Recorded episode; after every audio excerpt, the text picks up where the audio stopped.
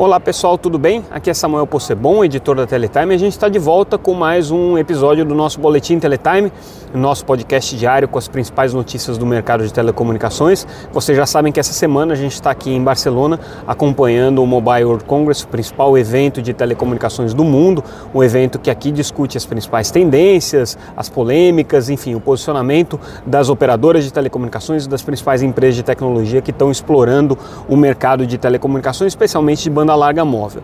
Tem um tema que é, permeia os últimos eventos que a gente cobre, já faz mais de 10 anos que esse assunto aparece é, e que esse ano está especialmente polêmico. É o tema entre é, teles e operadoras de internet, entre operadoras de telecomunicações e empresas de internet, principalmente na questão das assimetrias e nas condições concorrenciais entre esses dois mundos. Basicamente, a alegação das empresas de telecomunicações é que as empresas de internet se beneficiam do tráfego de banda larga, elas utilizam a infraestrutura de banda larga para fazer a distribuição dos seus serviços, não pagam nada por isso, não pagam investimentos na rede, não pagam investimentos na infraestrutura e todo o valor que está sendo gerado nessa economia digital está sendo capturado por essas empresas de internet e não pelas empresas de telecomunicações. Esse é o pleito das teles.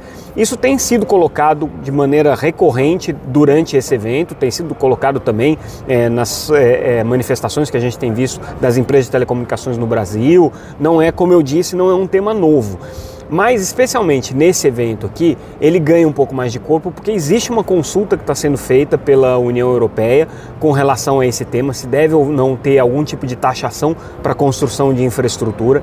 As operadoras de telecomunicações alegam que elas vão dar um novo passo na construção dessa infraestrutura que vai além da simples é, é, construção de mais capacidade para banda larga. Agora eles vão ter que investir numa infraestrutura que vai gerar é, muito provavelmente é, o, o, vai, vai, dar suporte muito provavelmente a toda a capacidade de tráfego é, para o ambiente é, do metaverso, da capacidade de tráfego necessária é, para a web 3.0. Então é, o, o, o patamar de investimento em infraestrutura, pelo menos é o que se prevê, vai aumentar. É, hoje a gente teve um painel muito interessante que foi o painel com o co-CEO da Netflix é, e ele é, trouxe algumas é, visões e algumas posições bem interessantes aqui no evento. Obviamente, como era de se esperar, ele rechaçou completamente a possibilidade de que é, a Netflix, especialmente, né, mas as empresas de internet de uma maneira geral, paguem, contribuam com esse investimento em infraestrutura. E por que, que ele diz isso? Ele diz: se de um lado está sendo feito o um investimento na infraestrutura, por outro lado, essa infraestrutura e essa banda larga está sendo colocada porque o usuário tem demandado serviços. E que tipo de serviços são? São os serviços entregues justamente pelas empresas de internet, como a Netflix.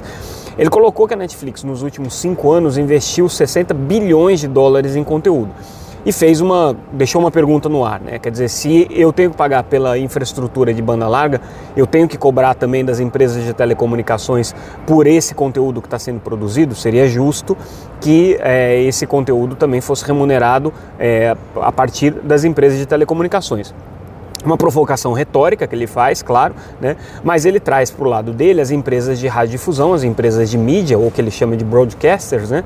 É, que também é, é hoje produzem uma quantidade muito grande de conteúdo, mas não necessariamente estão distribuindo na banda larga. Mas no momento em que começarem a explorar o streaming, e isso vai acontecer na visão dele, né? É, se a Netflix estiver sendo taxada, essas empresas também vão ser taxadas. Então, obviamente, que ele faz essa provocação para tentar é, ganhar ganhar aí a simpatia das empresas de mídia, das empresas de, de telecomunicação, das empresas de radiodifusão. Bom, é, esse foi o, o, ponto que ele levantou. Ele trouxe também todos os investimentos que estão sendo feitos pela Netflix na parte de infraestrutura de cloud para dar suporte à distribuição desse conteúdo em CDN. São mais de 18 mil pontos é, de, de, de troca de, de conteúdos é, que a Netflix desenvolveu e que ela põe à disposição dos operadores de telecomunicações sem cobrar, sem cobrar nada por isso. Né? Ele ponderou também que a Netflix tem feito investimentos importantes na área de encoding para diminuir a quantidade de tráfego gerado é, pela, pelo conteúdo que ela está que, tá, que ela tá distribuindo e, obviamente, é, ponderou que esse conteúdo hoje é o que desperta o interesse das pessoas por terem mais serviços de banda larga, por utilizarem mais os serviços é, das empresas de telecomunicações. Então foi uma resposta que ele deu a uma manifestação, uma lamentação que é seguida aqui em Barcelona. A gente vê todas as operadoras trazendo esse ponto. Então, a Telefônica ontem, é, ao fazer a abertura do evento, a Orange, é, que também participou do evento, também trouxe esse ponto. É, a Deutsche Telekom também levantou esse ponto. Hoje, é, a gente teve a apresentação do, do, CEO global da TIM, né, do grupo TIM, o Pietro Labriola, que inclusive foi presidente da TIM no Brasil. Ele também trouxe esse ponto é, e outras operadoras de telecomunicações, inclusive asiáticas, que não reclamam tanto, mas também trouxeram hoje é, a, a, a KT Telecom trouxe essa, essa é, questão também no seu keynote. Então, todas as operadoras têm pontuado isso, a própria GSMA tem pontuado isso e o Netflix foi aí a voz dissonante nesse muro das lamentações aí das operadoras de telecomunicações com relação a quem é que vai pagar é, por esse conteúdo. Mas é, o pano de fundo é que existe justamente essa, essa é, disposição aí da União Europeia de criar mecanismos de taxação para a construção dessa infraestrutura. Netflix então rechaçou isso daí. Esse foi o grande fato do dia. Mas a gente teve outras apresentações interessantes. Como eu mencionei, é, o Pietro Labriola, presidente do Grupo TIM, também fez uma apresentação aqui. E o legal do, do, da apresentação do, do, Pietro é que, como ele é, foi presidente da Operação Brasileira, ele utilizou o exemplo do Brasil é, para mostrar um pouco daquilo que ele entende que as operadoras de telecomunicações, principalmente aqui na Europa, deveriam fazer para voltar a ter é, um ambiente de negócios mais favoráveis para ela é, e resultados melhores. Ele destacou que a TIM no Brasil hoje é a vaca leiteira, vamos dizer assim, né, o cash call do, do, do grupo é, TIM, é onde eles geram é, a maior margem, né, a maior sobra de dinheiro é, tem sido gerada justamente no Brasil. Então isso aí ele coloca como um caso à parte, que é decorrência dos ajustes que o Brasil passou de concentração de mercado, agora são só três operadoras, né? é decorrência também é, de algumas estratégias de negócio que aí ele trouxe como exemplo, por exemplo, as parcerias que a TIM fez no Brasil para utilizar a sua base de distribuição de conteúdo, perdão, a sua base de distribuição de produtos, né, os seus pontos de venda e também é, os seus pontos de atendimento é, para outros serviços. Caso da parceria com o grupo C6, por exemplo, para serviços bancários, que foi muito exitoso nesse aspecto. Então ele trouxe isso como exemplo. E ele falou do que está acontecendo, o paradoxo que está acontecendo aqui, que é o paradoxo das redes é, neutras ou das empresas de infraestrutura, né, que valem mais do que as opera operações em si. A Orange já tinha trazido isso na palestra de ontem, então esse é um ponto que a gente está destacando aqui no nosso noticiário, que é o fato de que quando você pega isoladamente uma empresa de infraestrutura, ela é mais bem é, valorada pelas, é, pelas empresas investidoras, pelos fundos investidores, do que uma operadora que tem essa mesma infraestrutura, mas também tem a obrigação legada de prestar os serviços. Né? É, e o que o, o, presidente da TIM é, destacou, Pietro Labriola destacou, é que é, isso abre uma oportunidade para as operadoras de telecomunicações conseguirem se rentabilizar, né? então eles conseguem é, vender essas suas é, unidades de rede. Isso foi feito no Brasil, com a entrada aí de é, acionistas, investidores né, nesse, nessa infraestrutura. Criou no Brasil o mercado de redes neutras, que talvez seja o mais desenvolvido do mundo, né? É, com Vital, com Fibrasil, com iSystems, com todas as empresas aí que estão participando aí do mercado de rede neutra no Brasil. Cria uma oportunidade, mas é um paradoxo. E por que, que existe esse paradoxo? Qual é a explicação que eles dão para isso?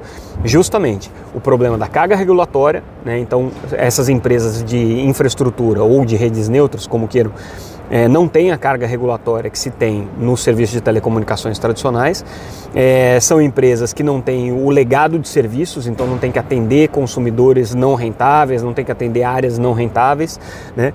É, e não tem dívidas, né? São empresas que são criadas basicamente do zero, né? Então elas nascem sem, sem endividamento e, mais importante, né? com contratos fixos garantidos, é, que são os, os, os grandes é, usuários dessas redes, as próprias operadoras de telecomunicações. Então isso daí é, é, um paradoxo que foi discutido, bastante discutido aqui no evento, e é a primeira vez que se fala um pouco sobre essa questão da infraestrutura, porque essa, essa é um movimento do mercado de telecomunicações meio recente.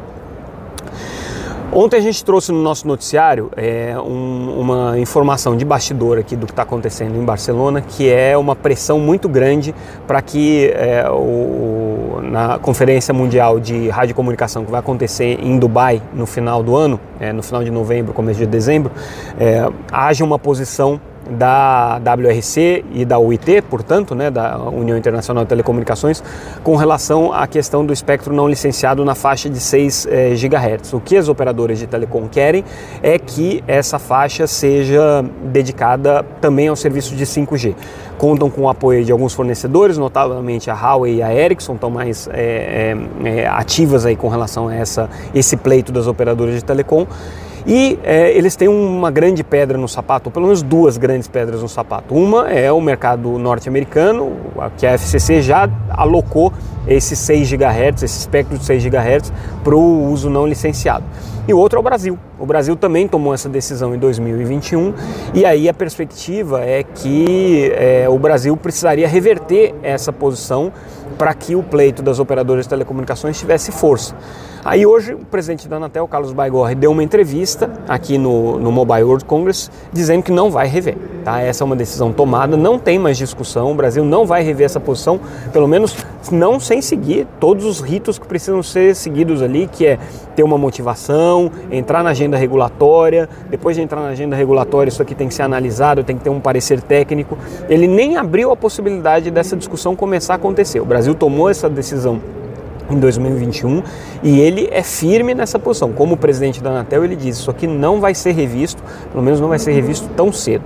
Interessante essa posição dele, porque meio que acalma o pessoal que defende a faixa de 6 GHz para uso não licenciado, que estava com medo de perder um pedaço dessa faixa, e bota aí essas empresas de telecomunicações e as empresas fornecedoras que advogam pelo uso da faixa de 6 GHz também para o 5G é, em estado de alerta, porque afinal de contas, se o Brasil não, não revisitar a sua posição, enfraquece todo esse movimento global aí de tentar é, destinar essa faixa, é, pro, pelo menos uma parte dessa faixa, para o 5G. Então, Baigorre aí jogando um balde de água fria em quem tinha alguma pretensão de reverter essa situação. Mas o lobby acontece, tá? Isso aqui tá, é, é a conversa de bastidor. Tem dois temas hoje que a Anatel é, e as autoridades aqui presentes estão sendo demandadas em todas as reuniões. Tem uma delegação imensa aqui, tá? De parlamentares e de é, representantes do governo. Muita gente do Ministério, muita gente da Anatel. A Anatel está em peso, todos os conselheiros estão participando da, da, do evento aqui em Barcelona.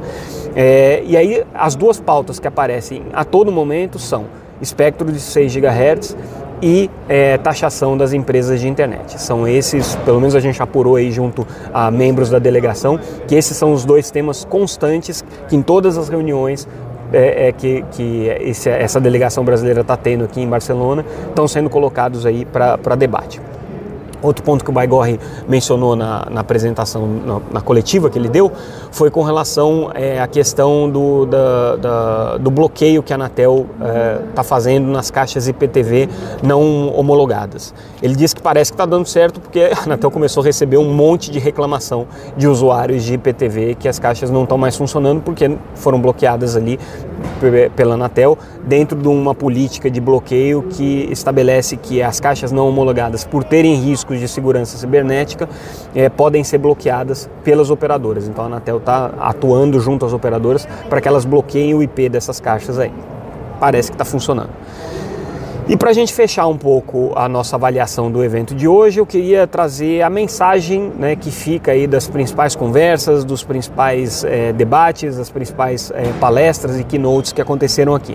Acho que a palavra do dia talvez seja colaboração. A gente viu isso aparecer em vários momentos com diferentes indústrias buscando se juntar às empresas de telecomunicações, empresas de telecomunicações se juntando entre si é, para colaborar e tentar chegar aí a objetivos comuns. Então, um exemplo bastante interessante foi o da Singtel com a KT, a operadora Singtel de Singapura e a KT da Coreia. É, anunciaram uma parceria para investimentos em cloud em data centers na região é, em que elas atuam, aquela região é, do Pacífico. É, e, e, é uma, uma, uma, aliança muito interessante porque permite não só é, que elas reduzam os seus próprios investimentos é, nessas áreas, como também possam expandir territórios. Então elas têm planos aí de avançar para territórios em que nenhuma das duas atuam justamente por terem um esforço conjunto de é, investimentos e de, e de desenvolvimento de serviços digitais. Outra empresa que veio para o evento e pediu colaboração com as empresas de telecomunicações foi a Lockheed Martin, fabricante é, do, do, setor aeroespacial, né, um dos principais, uma das principais empresas do setor aeroespacial.